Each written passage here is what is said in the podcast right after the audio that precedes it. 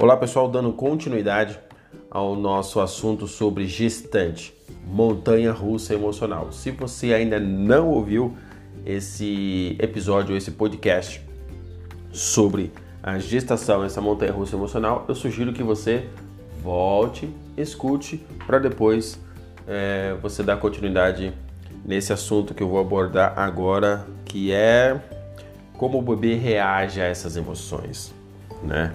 Então nós falamos ali um pouquinho sobre a, a gestação emocional, o que, que acontece com a mulher, né? Que tem muitas emoções negativas, que muitas dessas emoções negativas elas são compartilhadas o tempo todo com o bebê, que sempre interpreta como sendo responsável por todas elas, né? E pois para o bebê só existe ele e seus pais em seu mundo. Então o bebê ele acredita que ele é responsável por isso. Então ele já está carregando uma culpa dentro da barriga, né? Olha só que, que loucura. Então o bebê ele simplesmente registra cada uma dessas emoções é, como se fosse dele, como se ainda não, é, é, como ele ainda não tem o recurso, né? para compreender durante a gestação é, quais são os reais motivos que estavam por trás de cada uma dessas emoções que a mãe está vivendo né, e que ele está sentindo, esse sentimento e esse pensamento dos pais. Olha só que, que loucura, né? Olha como o bebê está reagindo a isso, olha como ele já está sentindo isso dentro ali da barriga da mãe.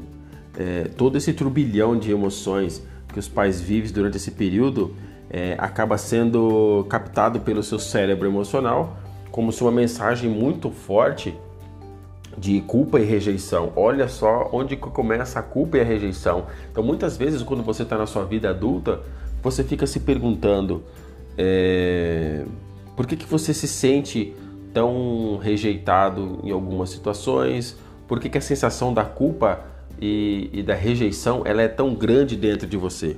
Então, essa é uma das explicações que você pode estar tá sentindo, é, tendo essas sensações, né?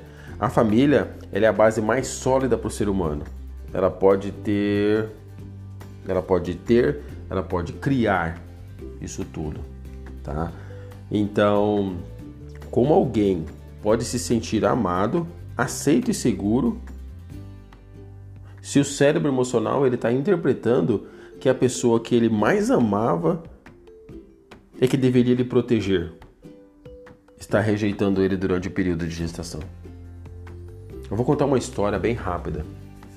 É, uma conhecida, né, para não, não dizer o nome, mas é uma história real.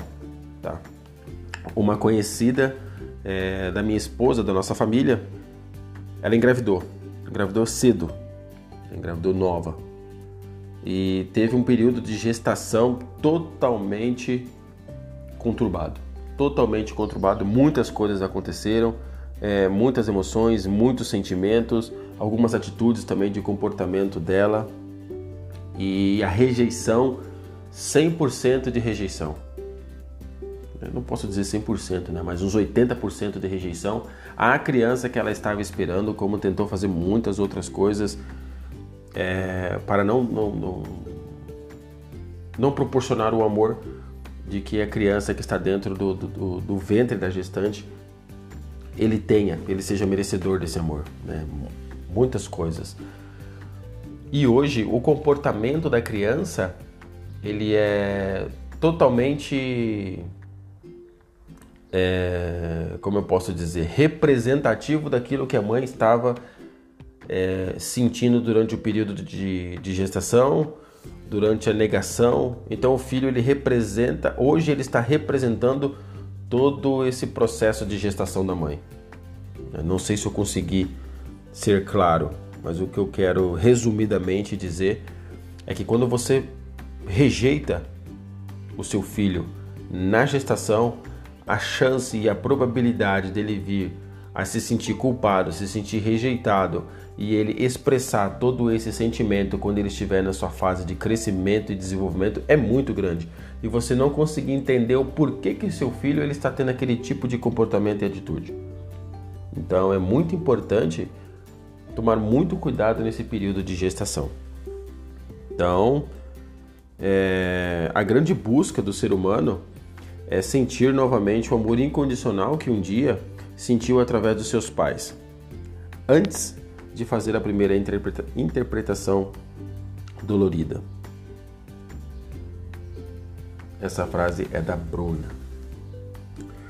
E as características de personalidade desse comportamento, é, de preferência, as respostas do bebê, elas continuam depois do nascimento.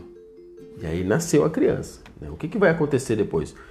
Como forma de proteção das suas programações emocionais registradas ali no, no período de gestação, no seu cérebro emocional, é, que representam e se reforçam dia após dia, dia após dia, principalmente durante a primeira infância, que é de 0 a 7 anos, a educação infantil. Por isso, procure uma excelente escola de educação infantil para o seu filho. E tome muito cuidado nesse nessa primeira infância, porque o HD ali do seu filho ele está totalmente zerado para algumas informações, porém ele já vem cheio é, de outros momentos, né, do qual eu já expliquei. Porque após, após essa idade, né, de 0 a 7 anos, é, começamos apenas a parte do play. Né? O que, que eu quero, o que, que quer dizer com essa parte do play? Vivendo apenas umas repetições de algo que já ouviu gravado anteriormente. Então, algumas informações que estavam gravadas anteriormente na, na cabeça da criança, ela só aperta o play e toca e vai. E ao reviver essas situações estressantes, semelhantes à vida intrauterina, inconscientemente ela buscará o mesmo padrão de comportamento que apresentava em que apresentava na gestação, né? Na sua gestação e na infância, para aliviar essas tensões.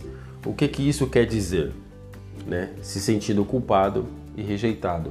Culpa e rejeição ela sempre vai estar presente. Eu já fiz um podcast falando sobre culpa e sobre rejeição também. Né? Como que você pode fazer para você é, se sentir menos culpado, é resolver os problemas né? entre culpa e rejeição. Então, se você não ouviu ainda, se você é novo, eu te recomendo a escutar esse podcast falando sobre a culpa e a rejeição. Porque se você traz a culpa e a rejeição da infância e chega na fase adulta, você continua com esse sentimento, você precisa resolver. Então é uma das origens de você se sentir tão culpado e tão rejeitado. É, essa trajetória ela só sofrerá alterações se a pessoa trouxer a consciência de tudo o que aconteceu, né? Então, se você conseguir trazer a consciência de tudo o que aconteceu como verdade absoluta durante a gestação e a infância, época em que você não sabia que o mundo era real nem que tinha recursos para saber que de fato é real ou que ele seja bom para você mesmo, né? Então é muito importante que você procure identificar qual é o momento e qual foi o momento da tua vida que isso tudo aconteceu. É como se você chegar, é, é, se você conseguir ou se você tiver curiosidade, Chegue nos seus pais e pergunte como que foi o período de gestação. Né? Mãe, como é que foi meu período de gestação? Ou perguntar para o pai como que foi o período de gestação. Ou se você não tem os seus pais em vida hoje, perguntar para alguma pessoa que os conhecia. Ou se você já tiver essa informação também, algumas respostas que talvez você procure ou que se você não estiver procurando, você tem que tem essa resposta para que você possa resolver uma dor que você esteja sentindo, para que você possa resolver é, uma angústia que está dentro de você e você não sabe de onde vem essa angústia. Tá ok? Então vamos finalizar agora que está chegando a quase 10 minutos, tá? A próxima, próximo podcast, o próximo áudio vai ser interpretações e significados do bebê. Esse assunto ele é muito, muito, muito interessante também. Tá? Então aguardo você, espero que você tenha gostado. Um abraço e até breve.